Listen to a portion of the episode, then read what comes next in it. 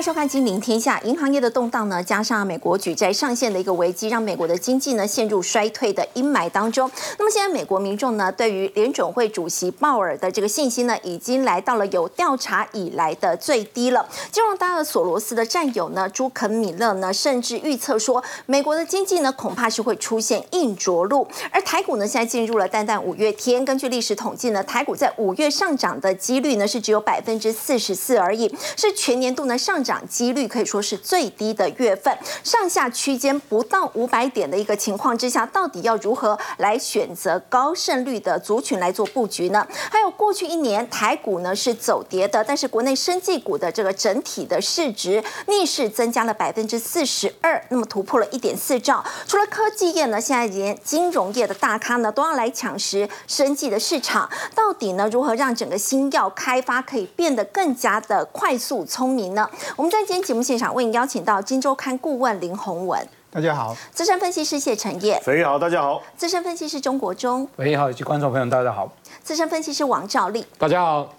好，陈燕，我们看到美国经济呢，现在已经来到了衰退的边缘了。结果呢，联准会主席鲍尔他竟然民调创新低，也是有史以来真的是最不受欢迎的联准会主席。对，现在美国的民众啊，对美国经济的前景似乎来到一个史上的一个新低哦，因为大家对经济前景非常没有信心。对，不管是民众也好，中小企业主也好，这一次的民调，盖洛普做的这个民调，对鲍尔啊，为什么要特别谈鲍尔？因为毕竟他现在手握联总会的一个大权。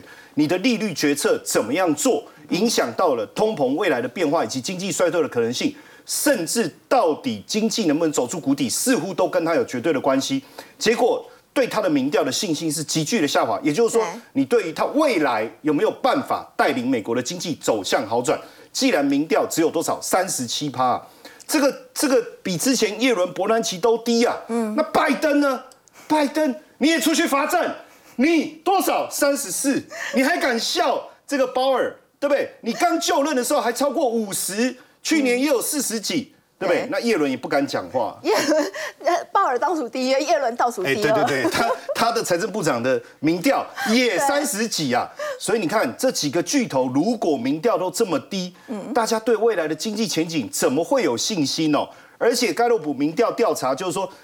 当然，这个是经济前景，对不对？那我们在讲银行的事情，不是危机应该已经解除，我还是用应该哦，好，不不是说一定确定解除了。那大家就会担心说，钱放在银行，你会不会担心？你会担心吗？如果今天我钱放银行，会担心，那我要放哪里？放在枕头底下吗？然后放在鞋柜吗？好像都不对。可是真的有百分之四十八的民众哦，受访者说他担忧，哎，自己的钱在银行或其他金融机构会不保，哎。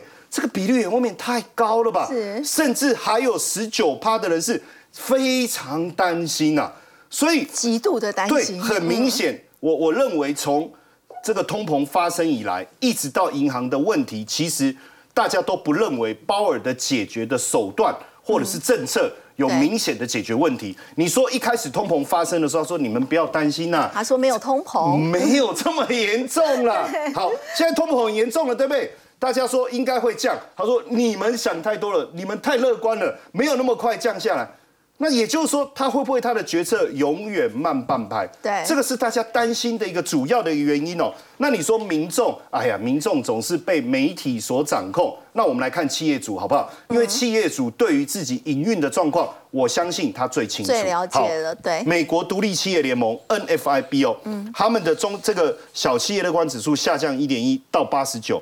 然后呢，这个比《华尔街日报》调查的还低哦。好，那这个 NFIB 的首席经济学家就说，实际上大众乐观的情绪都没有改变，主要就是说这些企业主认为说，我很大家觉得找不到工作，对不对？嗯。那他是觉得找不到合格的这个员工。还有一个问题是，除了空职位空缺之外，还有一个问题是大家非常担心的还是什么？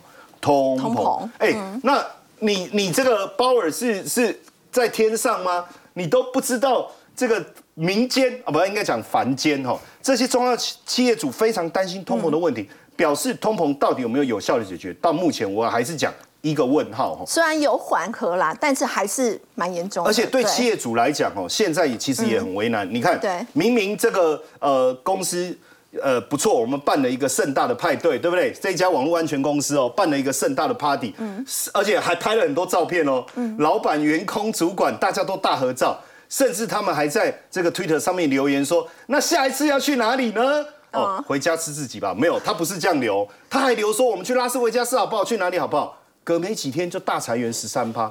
派对才结束一个派对才结束就结束是，我想问这是不是很残酷？这是不是非常的残酷？所以这代表说企业营运的困境还在不在？其实还在。我觉得我们这一集其实就是要请麦卡锡好好看一看，为什么？因为现在呢，拜登跟国会议员之间。在谈判，对不对？那你看哦，九号他们是谈了，对不对？好，那也很有趣。你讲你的，我讲你的，我我讲我的，我们两个觉得我们谈的很精彩，而且有一定的进度。制作人说你们两个到底在聊什么？好，可是实际上他们说很有成效。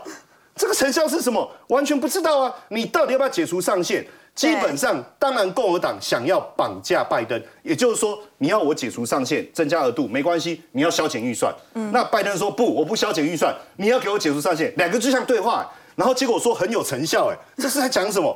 所以基本上有没有进度？我可以讲这一个小时，而且我坦白讲，一个小时能谈什么？谈不出什么所以然。麦卡锡自己都说没有进度。所以为什么我说麦卡锡？麻烦你看一下为什么？等一下我后面会讲到重点，这一集你一定要认真看哦。如果英文不行，我再帮你翻译哦。那现在华尔街的领袖就警告说，美国债务违约会造成的影响是不堪设想。不堪设想哦，等一下我会解释哦。而且他甚至主张哦，是永久取消债务上限。我也跟大家讲哦，实际上目前就只有美国有所谓债务上限，实际上其他就是我们就通过国会审议嘛。我们没有所谓，大部分都没有债债务上限的问题。目前是美国有，所以每次就调高债务上限，调高债务上限，调高债务上限。那每一次都为了这样的问题，甚至必须去绑定一些条件，调高债务上限。过去历史有没有？有，也出现过非常的多次。但是如果一直没有办法顺利的解决这个问题，会产生什么影响？我们往下看，我们看下一章哦。这个叶伦呢，叶奶奶，但我我也不好意思说她，因为最近民调很低啊，她这心情应该也不好。你看哦，每不管是叶伦也好，美银也好，索罗斯也好，大家都在谈这件事情。为什么？叶伦说，如果你债务违约，债务违约会出现什么事情？我简单跟大家讲好了。全世界大部分央行的一个存底，甚至这个呃所谓的主权基金等等这些，大部分都以什么方式存存放？就是美元。那他买的是什么？就是美债嘛。为什么？因为他认为美债是不会有问题的。可是如果你现在出现违约，你债务上限不提高，叶伦特别提醒大家。第一个利息没办法付，嗯，第二个保险资金没办法付，哦，这些没办法付，我他觉得是他，但你们觉得是小事，对不对？可是这就会导致什么债务违约？那一旦被降平，所有持有美国债券的这些，不管是国家或者是投资机构，他会做什么事情？他一定要大幅度的调整他手上的部位。那到时候，请问一下，用美元作为储备的这些国家，他还会用美元作为储备吗？难怪，难怪。最近这几年，大家大量的持有黄金，是不是就是在担心美国债务违约的一个问题？对，所以他提出了警告，我们不能小看这个警告。而且不止叶伦自己独立喊了，他应该觉得很温暖。为什么？因为美银也跳出来讲，你要看到这几个大投行其实都很有影响力的。美银怎么说？他说这绝对会威胁美元的主导地位，就是这个债务问题。大部分人都认为说啊，美元走弱了。哎呀，因为这个什么人民币啦，哈，因为这些金砖国家啦，他们好像要用自己的货币啦，哦，然后甚至什么虚拟货币，可是实际上他提醒他，根本就不是其他货币带来的竞争，嗯，根本就不是真正的问题，就是美债，嗯，跟叶伦的讲法是一致的，是，只要你债务上限你没有调高，一旦出现问题，就会损害美元的吸引力，嗯，这个这个问题其实很简单啊，所以叶伦一直提醒，哎，他不是。第一次，哎，他真的很苦口婆心的。你不要觉得他婆婆妈，她是婆婆妈妈，但是你不要觉得她很啰嗦，因为她一直在提醒大家这件事情非常非常的严重哦。所以麦卡锡，你一定要注意哦。我刚才讲的这个重点就讲给你听的哦。那这一位呢，索罗斯的一个战友，金融大鳄索罗斯。我我我讲好，我们讲这么多，我我算什么？但是这一位索罗斯的战友身价九十九亿美金呢，全世界前五百大富豪。他讲的话应该要注意一下吧？嗯，他不是喝醉以后在当工厂的主人，因为他叫庄坑米勒啊，哈，他的名字就叫庄坑米勒，他没有喝醉，哦，他没有这，他很清醒。他现在他就提醒一下，他的意思也是说，如果美元的主导地位被威胁，也就是债务问题出现问题，有可能硬着陆，那就是从濒临衰退的边缘，对不对？接着出现硬着陆。他说，万一真的出现硬着陆，会出现什么现象？失业率会到五趴以上，嗯，还有企业的的这个盈利会大幅度衰退百分之二十，你会看到很多这个中小企业倒闭。他说，这个是一个很严重的一个事情哦。当然，当然前提还是什么债务违约，他也有讲。前提还是债务违约，所以如果这件事情你有控制好，鲍尔你的利率决策能够有效的抑制通膨的话，这件事不一定会发生。当然，but 哦，就是 but 转折又来，他说万一真的硬着陆的话，基西马北败了哈，因为他认为说经这个经济危机啊衰退可能比预期早发生。那如果真的这个这个硬着陆的话，哎，其实也是一个投资机会了。所以很多人说，哎，那到底在讲什么？实际上意思就是说，如果出现债务违约。美国的经济会遇到很大的冲击，我们还是要小心。但是不管有没有违约，这段时间只要经济出现下滑的现象，其实就长期的角度来看，还是一个非常好的投资时机。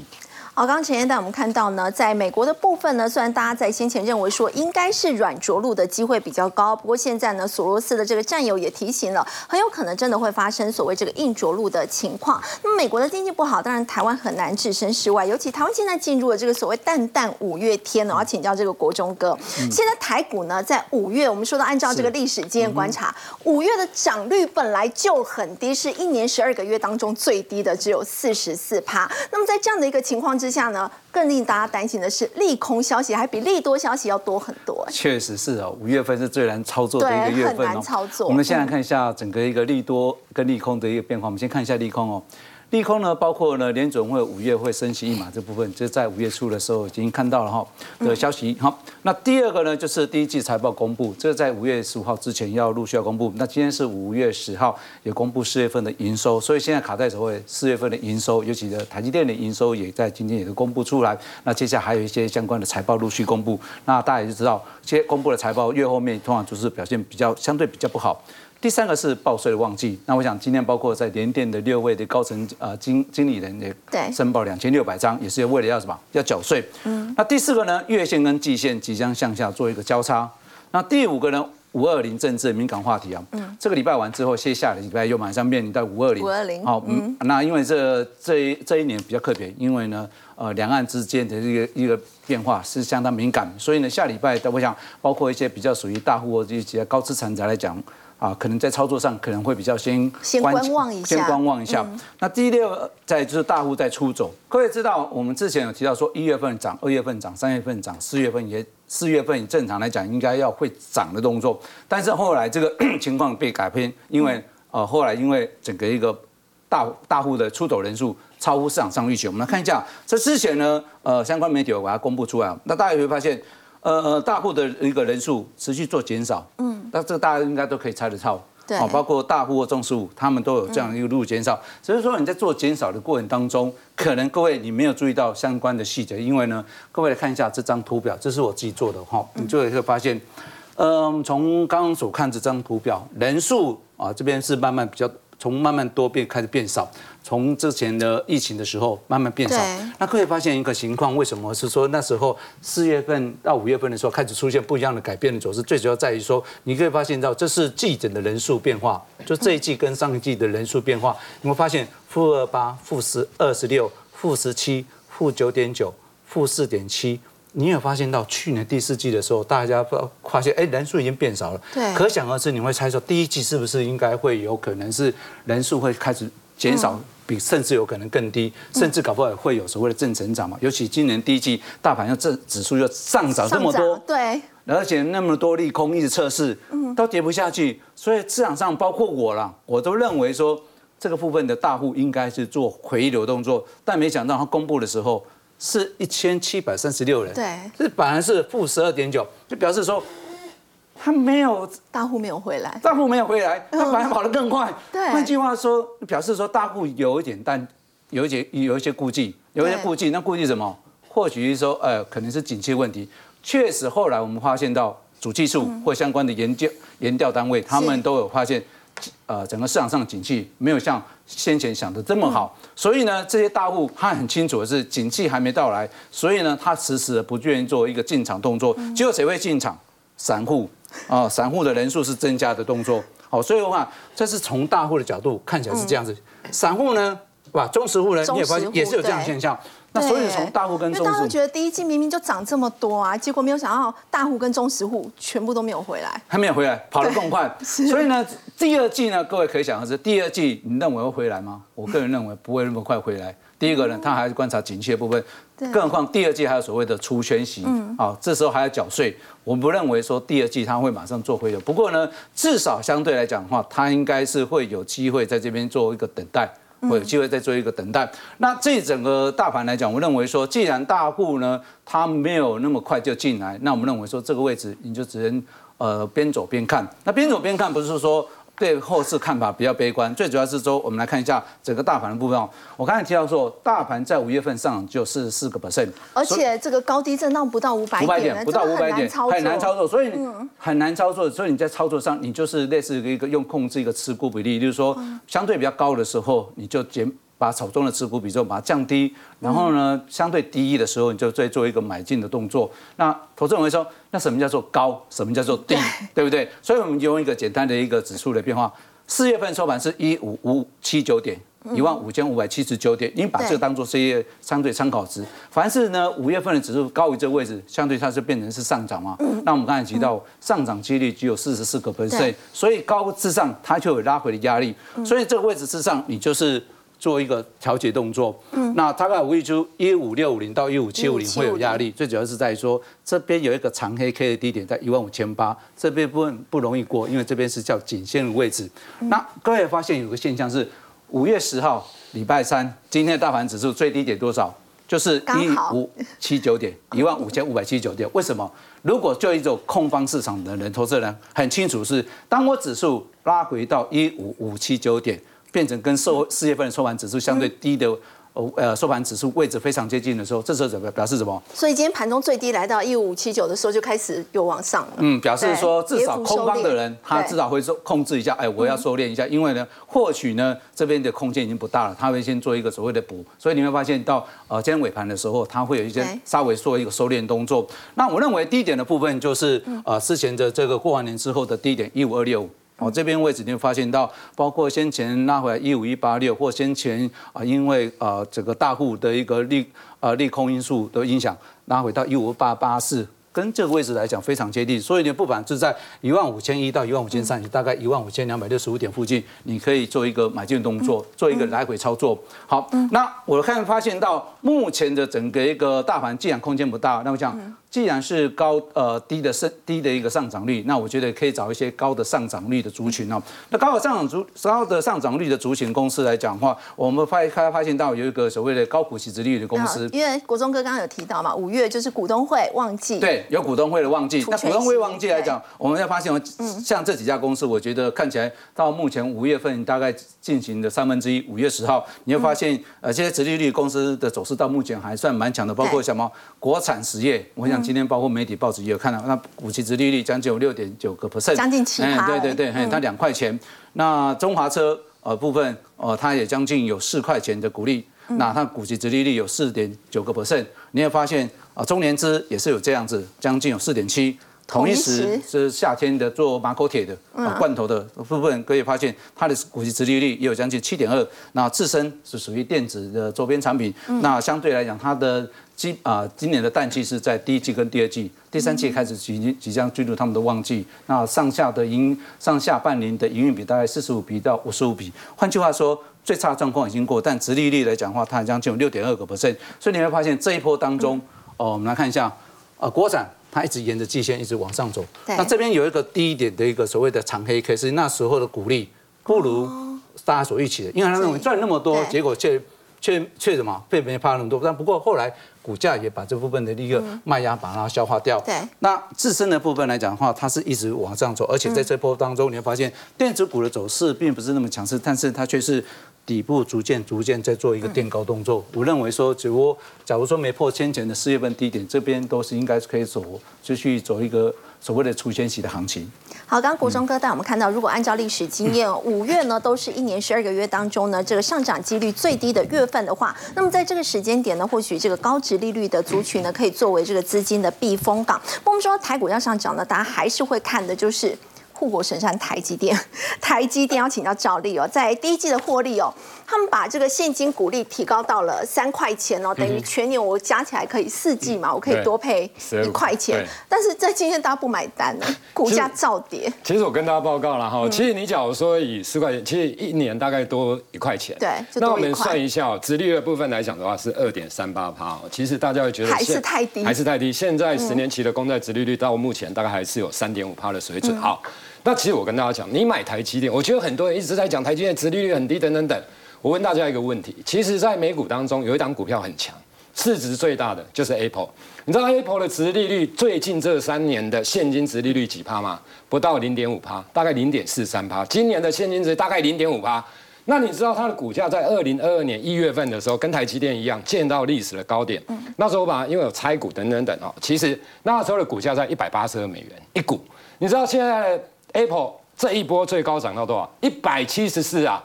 你一百八十二只差八块钱，你知道吗？我们的它它的现金值利率是不到零点五八哦。嗯。所以你买 Apple，你会买它的现金值利率吗？不会嘛。所以你买台积电，我跟大家报告，就像陆行之所提到的，他说要用十五块，我也帮他算了一下。十五块，你知道几趴吗？直利率不到三趴，你还是比，假如你真的要这样硬比，你还是比十年期的公债殖利率三点五趴。所以陆行之觉得至少要十五块以上才勉强及格。对，我觉得其实不是这样讲啦。那当然就是说，台积电其实在之前的法说会他也说过了，当它的现金值利率、它配发率会越高的时候，其实代表一件事，就是它慢慢的成熟了。我们来看一下，因为它现在的资本支出真的很多，你来看一下。它的发放率在二零一九年的时候有七十一点三二趴，二零二零年的时候剩五十趴，然后之后剩四十七点二零二年剩，它在干嘛？因为它在扩大它的五纳米、四纳米、三纳米，乃至于之后的二纳米。因为你的制程越高，肯定你的资本支出越大嘛。那你今天假如说好，我变成配五十趴、六十趴、七十趴，我跟大家报告，那时候台积不能买，因为它已经成熟了，你知道吗？所以我就。有时候殖利率就是说，对成长股的部分，你不要，你又要它的殖利率很高，比如说你要五趴，你又要七趴，又要它是一个高成长，你觉得这个这个可能吗？这个机会真的是不大。何况晶圆代工资本支出真的太是太大了，然后我想大概是这样的一个情形。好，那我们再看一下，就说，所以我觉得现金殖利率的部分，其实大家不用真的非常的 care，因为它不会。配到四趴五趴啦，你知道吗？好，那我们看一下。不要看直率，我们看基本。对，我们看基本面，所以直率这个真的不重要了，你知道吗？对台积电而已，就像苹果零点五趴的现金值利率，大家都在等台积电最新公布的营收。没错，营收的部分的结果年减两位数。对，好，你看一下年减十四，就是 Y O Y 负负的十四点三趴。那前四个月来讲的话，就是累积的部分。减了一点一帕，好，我跟大家报告怎么去看它。你说四月份的营收哦，至少它 M O N 有稍微的成长，可是 Y O Y 真的差太多。好，那台积电的部分，在上一次的法说，它大概是这样讲，就是说我们用它的法说的所谓的营收的高标跟低标的部分来做观察，扣掉四月份的营收的时候，其实我跟大家讲，它的五月跟六月的平均值大概在一五七零到一六九二。一千五百七十亿到一千六百九十二亿，高标就是一千六百。那你一五七零亿好了，跟一四七九亿其实是成长啊。所以我觉得未来五月跟六月，其实基本上来讲，这两个月加起来的平均肯定会比四月份的营收来得高。可是它的 Y O Y 还是会出现衰退，因为它去年五月、六月、七月、八月、九月、十月，它的营收的基期真的是蛮高的。好，那大家一定会想，那台积电呢？上次第一季的时候，它的新台币的营收的部分。在下标之下，就是它的下缘之下的损。可是大家不要忘了哦，那时候是因为新台币的部分，新台币它的预估是失准的，就是说它把新台币公司预估的新台币来讲，是在比较高。那那时候新台币呈现升值的一个走势。可是你只要用美元来做计价的话，其实说真的，它是达到低标的。所以我认为，那现在你看一下，它是用这一次哦，它是用三零点四对一美元。那你知道现在的新台币对美元三零点七。所以现在新台币是比三零点四还贬值，所以假如以上来看，其实五月跟六月份的部分，我个人觉得它的营收的部分来讲的话，应该会比市场预期来的好。假如它的汇率的部分还维持在三零点七的话，其实会是比较好的啦。所以假如说就营收的角度来看，我跟大家讲一个，三月基本上来讲，因为三月的基期很低，所以四月开始涨。今年度理论上而言，交易月来讲，三月份就是台积电的今年的营收的低点。所以你只要用正面来看是这样子，那只要以季来讲，第二季就是今年营收的低点。我想这部分来讲大概是这样子，那只是说第二季就现在了。对，就是现在啊，就是季的部分。所以你问我说台积电现在的股价到底会怎样？其实我跟大家报告，因为看多看空的人都有啦。那我觉得，以现在来讲，大概你要看一下，你比如说它的大客户 Apple 展望。相对上来讲还不错嘛，NVIDIA 还不错，可是你比如说像高通，你比如说像联发科，你比如说像 Intel 这些的客户的猜测，相对上来讲就比较保守，所以我觉得其实理论上来讲是比较中性，应该是在五百上下来进行整理。其实从去年大概每年都这样，年底到第一季财报公布之前哦，妖魔鬼怪的股票、做梦的股票其实最会飙。可是重点来了，当你第一季的季报公布完之后，其实你有没有发现？最近有一些妖魔鬼怪的股票，第一季季报公布，砰就下来了，你知道吗？所以你要怎么你要怎么办？你当然要找营收成长的。对，Y O Y 来讲，比如说。前四个月的 Y O Y 的营收来讲，它是出现成长，台积电还衰退一趴哦。那你可以看到，你比如说像智毅啦、中磊啦、智邦啦、启基，你看到这种营收来讲，其实都是出现大幅的增长。这个比网通族群对网东族群这一块，其实哦，说真的，营收不错，因为之前是受到缺料的问题，那现在基本上没有缺料。那再加上他们当然有所谓的。消费消费性的产品，比如 PCNB 啦，它有商务业、商业用的一个产品等等。那又有 Chat B，好，那我们来看一下。其实你假如说以智邦来讲，你可以发现法人估的去年 EPS 来讲十四点六四，今年大概还是可以成长。智易的部分你有没有发现也是成长？起基的部分来讲也是成长，中类也是成长。好，那起基的部分我看了元大投顾的报告，它去年 EPS 是七点九三，今年预估的 EPS 九点一八，明年十块钱以上，给它的目标价大概是一百三。那其实以目前九十五块多，假如算九十六块好了，目标价假如真的到来的话，至少都还有三成以上。我就说你现在要选的个股，它的 EPS 或营收一定要。比今年的预估比去年来的成长，那这样股价才有机会走一个中长多的一个格局。好，那我们来看一下智毅的部分来讲的话，其实他们都一样哦。其实一到四月的营收都是同期新高。人保集团对人保集团的部分，你看一下智毅哦，那毛利率啦、营业利率等等三率三升，那这个是它的周线。但是我发现其实也有底部的形态，最近的投信法人也在买。那起基的部分来讲，像这种有富爸爸，对不对？伟创其实伟创最近的股价也涨了一大段哦。那有富爸爸的加持，你看一下起基，这个也是周线哦。长红棒拉起来之后，拉回来整理一下，因为最近盘势真的不好，所以拉回来这，可是股价还是站在大量区、大量区的低点之上，所以这个代表多方有手了。好，那当然它有五 G 啦、卫星啊、电动车等等这一些。另外的中磊的部分来讲也是相同的，它也是扩大到汽车的一个应用面的部分。所以我觉得这些股票其实像这上涨，北比大概十倍哦，其实相对上来讲是平价面是真的是比较便宜的。好，刚刚赵丽带我们看到呢，在五月虽然说很难操作，不过有基本面加持，包括像是网通族群呢，这个业绩表现还是相当亮眼。我们说网通呢，在后市其实是持续看好，最主要是它的运用面是越来越广。我们现在看到呢，像微软在这一次吸收了和硕，还有声波通讯呢，帮阳明海运要打造台湾第一艘的五 G 专网的货轮，要请教洪文哥。过去我们说到这个远洋渔船嘛，这个在海上航行，那么其实船员非常的辛苦哦。如果说要打电话回家联络。其实都是非常的不方便。不过现在呢，如果说有这样一艘这个五 G 的低轨卫星这样的一个货轮的话，是不是就可以让他们方便许多？对，我想我等这个新闻等很久了哈，因为我在三年前就开始在关注低轨卫星。嗯，那很多人知道低轨卫星哈，以后的用呃知道低轨卫星，但是不知道它的用途在哪里。对，那我觉得这个远洋货轮就是一个最好的例子哦。那我想远洋货轮大家都知道，它航它的航行的时间很长嘛，有十几天、二十几天这样子哈。那这个中间其实过去他们靠的通讯是什么？是那种高轨卫星。那高轨卫星的通讯哈是经常会断讯的，嗯，就是收讯不不太好，收讯不好，而且就是说它的高轨卫星打的上打上去的没有几颗啦，嗯，所以你你你那个远洋的货轮哦，你在行进的过程你经常会断讯。那断讯就是说，所以。那个时候哦，那些在在船上的那些船员呐，哈等等哦，他们就只能通常就是哎写 email 啊，写 email 可能也要隔好久哈，哎，这个家人才会收到这样。用电子邮件联络，真的是很难。对。那所以现在就是说，那呃，这个低轨卫星哈，大家大家知道简单的概念就是说，它它是在呃它呃这个地球的这个比较低轨的这样的轨道运行，那它的运行速度很快，所以而且它打的颗数很多，所以意思就是说。你呃，你船在行进的过程哈，你可以连一直连上那个那个低轨卫星哈，就是说让你的通讯会不中断。好，那所以严格来讲哈，呃，这样子的一个应用就是说，呃，我我再讲一下它的它的它的这个作用是啊，它的机制是怎么样？就是说它是呃用六 G 好，我们现在说那个低轨卫星是六 G 嘛哈，用六 G 跟这些低轨卫星连，好，啊连连了有通讯了之后，它在这个整个船上面哈是布满了五 G 的专网。好，在哎，所以是六 G 加五 G，好这样的一个结合，这样子。哦，那那这个呃，我我想，所以这种应用哈，我我说我为什么等这个新闻等很久哈，是因为我们我们之前都不知道说，哎，它它到底有什么应用？我我想哈，大家很。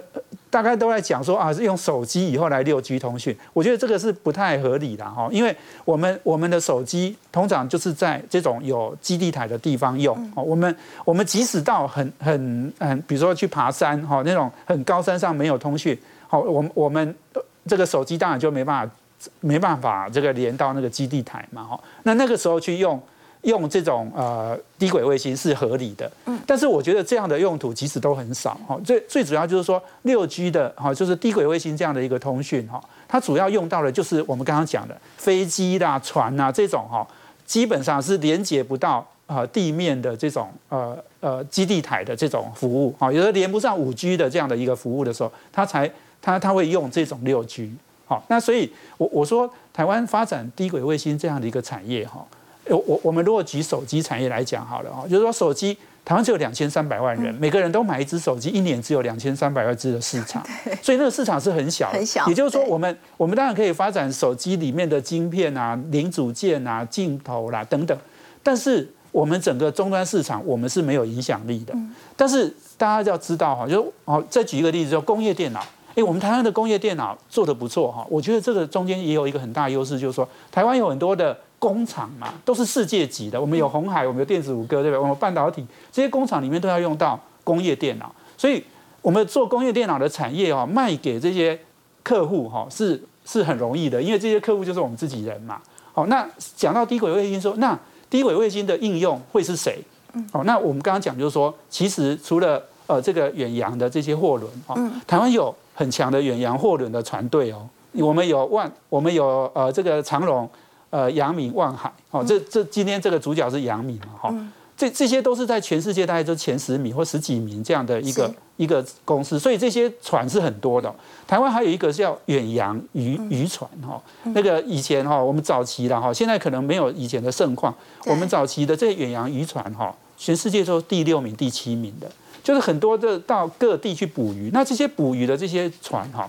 他们以前也一样是没有通讯的，对，所以他们很多时候呢，他们没办法用到这些这些远端的这些传输哈，所以这个其实是很方不不方便的。所以我说我们有呃这个货轮，我们有远洋渔船，好，以后一样的，就像工业电脑，我们有很多工厂会用到用到一样，我们也会用到这样的一个服务。嗯，不过我们说到，在这次阳明海运它导入了这个五 G 之后呢，这个低轨卫星货轮之后，以后它是不是会有更多新的应用？譬如像是医疗，还有在维修，不是只有通讯而已。其实现在在新加坡就有出现这样的一个情况，就是呢，新加坡呢，他们现在开始可以协助船员来做这个远端会诊的情况。没错，哈，我想这个新加坡也是真的还蛮先进的国家了哈。他们他们做这个叫是用五 G，哈五 G 的一个呃一个设备，哈，然后在也一样的是在船上哈，那那让那个呃刚刚讲的医疗嘛哈，就是说你有些船员哈，如果突突然生病了哈。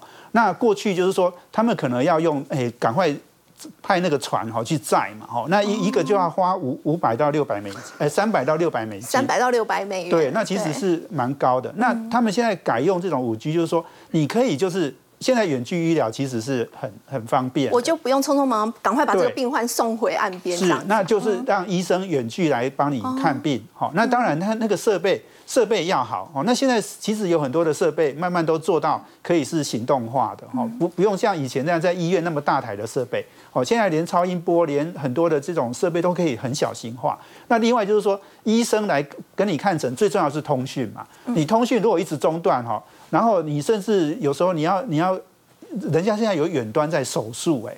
你那手术哈，如果中间给你断讯哈，那你不是很麻烦？麻烦大了，对，那个大量出血，那你就完蛋了哈。所以这个这个呃，我觉得医疗这个是一个很重要的应用啊。那另外当然还有一个就是维修。啊我想嗯呃，远端的维修哈，那我们刚刚还是回到刚刚那个阳明海运跟微软哈那个那个合作案，他们还有叫做 Hololens 哈，就是那个远端的可以带一个那个诶，就是镜镜头哈，然后可以看到呃。哎，你你现场哈渔那个轮船渔船要怎么样修哈？那他可以用透过这个来跟你修这样。好，我们先休息一下，稍后来关心的是，在过去一年的时间，其实台股呢是走跌的，不过呢，在生计的部分呢，整个市值呢却是往上增加的。先休息一下，稍后来了解。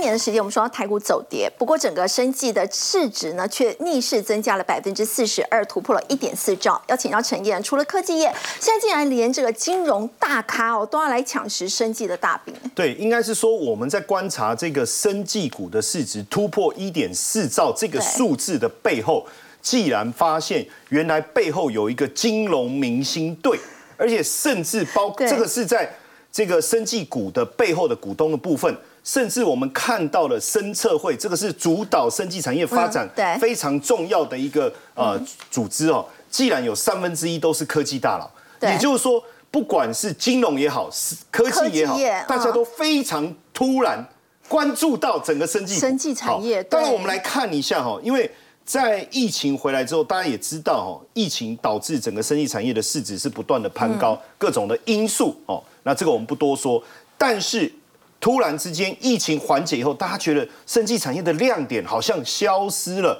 所以也从市值一万三一点三兆直接掉下来，掉到一兆，又掉回一兆左右。大家会觉得说啊，生技产业是不是又玩完了？哦，这个 GG 了，因为实际上除了这个疫情以外，好像没有亮点。可是当时在加权指数落底的时候，各个生技厂公布它的财报，像美食哇。营收既然能够创新高，当时也确实我们看到很多的生技股，我们节目也都有聊过的。呃，美食我们就特别跟大家聊过，对当时股价就一路走高，甚至宝瑞哇，生技股股王，我们节目也特别点名过，我们是点石成金哦。那你看哦，宝瑞当时也创创这个营收的这个新高，也带动了整个生技市值不断的往上窜升。对所以突然之间，好像在这个上市贵公司当中，大家找到了真的新的护国神山。而且蔡明星他说，这个生计的潜力是远大于金融哦。没错哦，因为就金融金融产业来讲，不管是呃创投啊，或者是这个寿险啊，他们一定要不断的去开发，嗯，这个有利的一个投资的标的。他既然会讲生计潜力大于金融，我们也发现他实际上正努力的往这个方向不断的在操作。比如说钻石生计，这是第一档。生技创投公司从新贵转上市，哎，也就是说这家公司在干嘛？没干嘛。那你们在做什么？没做什么。那你为什么挂在生技？哎，我们投了很多生技公司啊。哎，这个是一个非常新的一个转类点哦，而且其中就有富邦金控创投。那富邦金控创投还有蔡明星、蔡对，其实他哎你就整个家族都进来了，对不对？嗯那他们在生技产业投了三十几亿哦。对然后包括你看合一这个就是生技股，生技股，生技股，中天、葡萄王、大江、东洋等等嗯，富邦人寿、富邦人寿、富邦人寿、富邦人寿、富邦人寿、富邦人寿，通通富邦人寿，一百二十三亿。嗯，所以他讲的这句话。他已经把它反映在它实际的一个投资上。对那为什么突然之间这些金控大佬还有科技大佬，我们能知道的几乎都进了生技产业，不是只有营业良。几乎大家发现说，哇，生意产业这么好，我们来看一下，我们看下一张。陈燕在过去大家说到这个在生计嘛，尤其是新药，我要花时间，我还要花庞大的资金，要花很多钱。不过现在药厂已经开始转型了，像这一家国益哦，这家老药厂，它现在呢开始来改进军这个孤儿药蓝海，没错，对，开始已经转。其实基本上是这样子哦，因为因为国益最早是做这个学名药，但学名药其实你说呃。这个比较好转进，因为你不用冗长的这个这个这个我们叫人体实验一期、二期、三期。我曾经还去当过这个学名药人体实验的对象，在我念书的时候了。好，那你知道他这个时候是赚钱的，可是突然之间有人建议他，你要不要转进到新药的开发？他说我我我头壳坏掉，我转进新药的开发，新药的开发花钱时间冗长，但是实际上 FDA 有通过一个新的，我带各位看一下。一个一个标准叫做五零五 B two 新药的发展途径，意思就是说，如果你要开发的新药里面的成分是别的已经核准药品的成分的话，基本上你可以依照这样的路径去开发，你也可以去运用原本已经核准这个药品的一些资讯，所以这个是不是缩短了整个开发的时程？还有，既然那个药的成分早就已经通过了人体实验了，这个药都已经上市了，那个成分。失败的可能性是不是比较低？简单来讲，还是要走一期、二期、三期。但是风险更小，花的钱更少，所以现在它可以让整个哦，可能发展新药变快，而且变没错，那当然不只有国益这么做了哈。现在其实台湾的生意产业已经跟过去有很大的一个变化，不是过去所思考这样。当然你说并购，我们讲过嘛，宝瑞也美食，这个大家都知道。但是呢，另外一种就我们所谓的老药新用，什么意思呢？这个药本来就存在，像汉达，他去改良诺华原厂药，他去他去改良这个药，哎，很快就能够。这个拿到药证，甚至切入市场。刚才讲的国益其实也是一样，别的药本来就有在做这件事情，而且可能原本是四个小时的这个药效，经过它的改良之后，变成十二个小时，那就一天吃两次就可以了。哦，这个也是一个。另外，像泰中原本用在间质性的膀胱炎的药，他帮他做改良以后，去用在泌尿道感染，那这个都是一些新的开发，而且这样的一个开发。确实能够大幅度的降低临床的风险。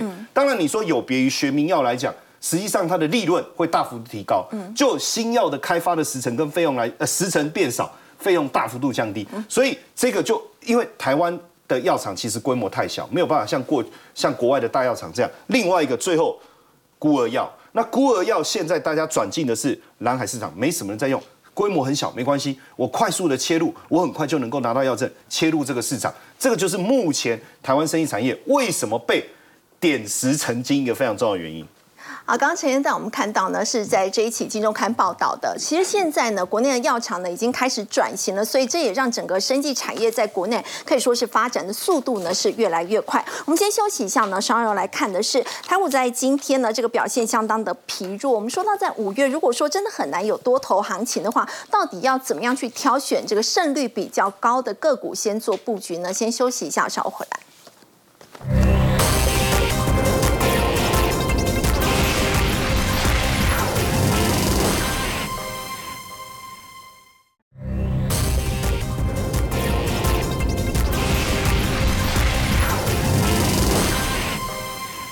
在今天呢失守了月线跟季线呢，要起降国中哥。如果说我们都要淡淡五月天了，如果说在五月份真的很难有多头行情的话，那我要怎么样去挑选这个胜率比较高的个股呢？好，呃。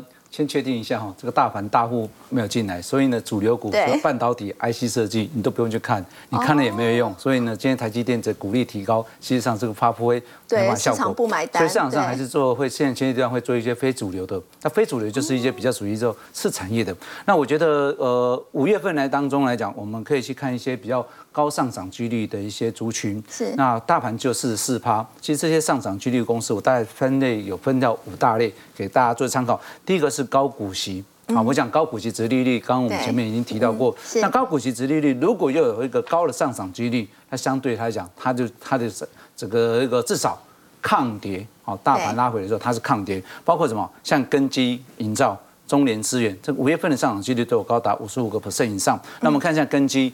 可以发现，其实大盘的五月份的行情并不是好，但是你会发现，至少它是抗跌。对那我觉得随着除学日到期之后啊，它的一个股价应该相对还是会维持在高档做整理。那各位来看一下，这些公司的整个一个统计年数都是超将近到二十年以上，年以上所以它有一定的一个稳定度，而且呢，他们的营收 Y Y 都有两位数的成长。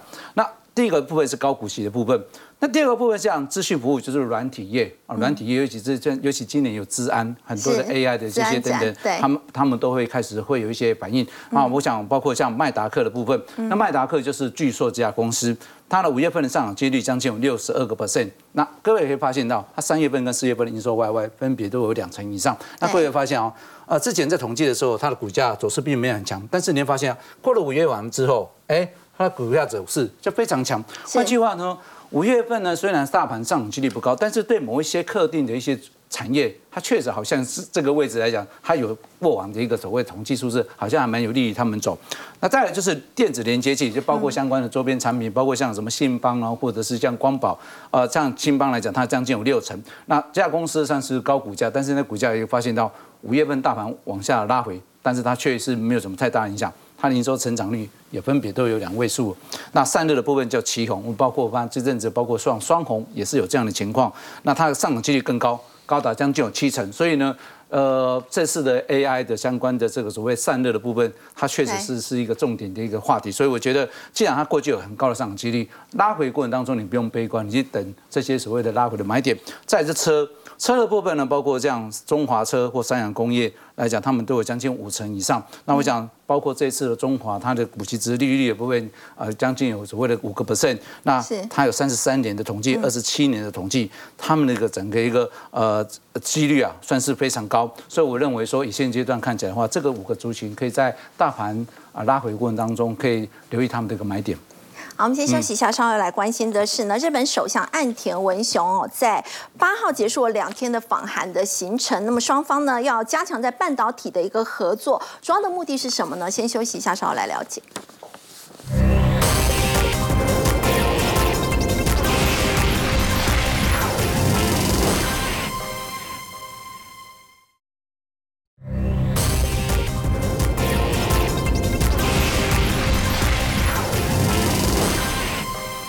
首相岸田文雄呢，在八号结束了两天的访韩行程。那么在这一次呢，双方是同意要加强在半导体领域的合作。那么要请教洪文哥，最主要是为了要防范中国大陆嘛，在记忆体这一块。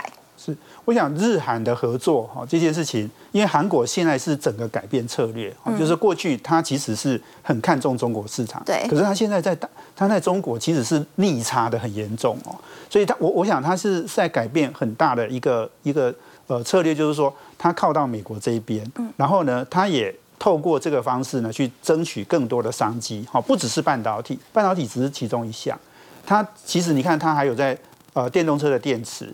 哦，然后另外另外，它也要很积极的布局很多美国的好这个崛起的一些商机。好，那那呃，那我们要举半导体的例子来讲，是因为台湾最关心半导体嘛？对。大大家每天都在看到新闻，就是哦，三星又又在什么三纳米又要怎么样？好，良率又要提高了，要怎么对我们有威胁？基本上，我觉得在晶圆代工这个行业呢，台积电还是龙头啦。嗯。三星要给它压力不容易。但是日韩合作，我们过去知道就是说日韩不和嘛，对，所以日本其实对有一些哈，因为日本有很多的关键的材料，好气体，然后包括还设备，哦，那这个如果日韩呃做紧密的合作的时候，我想对韩国当然是比较有利的。那对台湾会对台湾有一点点压力。好，那我举记忆体就是说，因为前一阵子不是三星在减产嘛，大陆其实不会不会管你的，大陆一定要尽量的投资。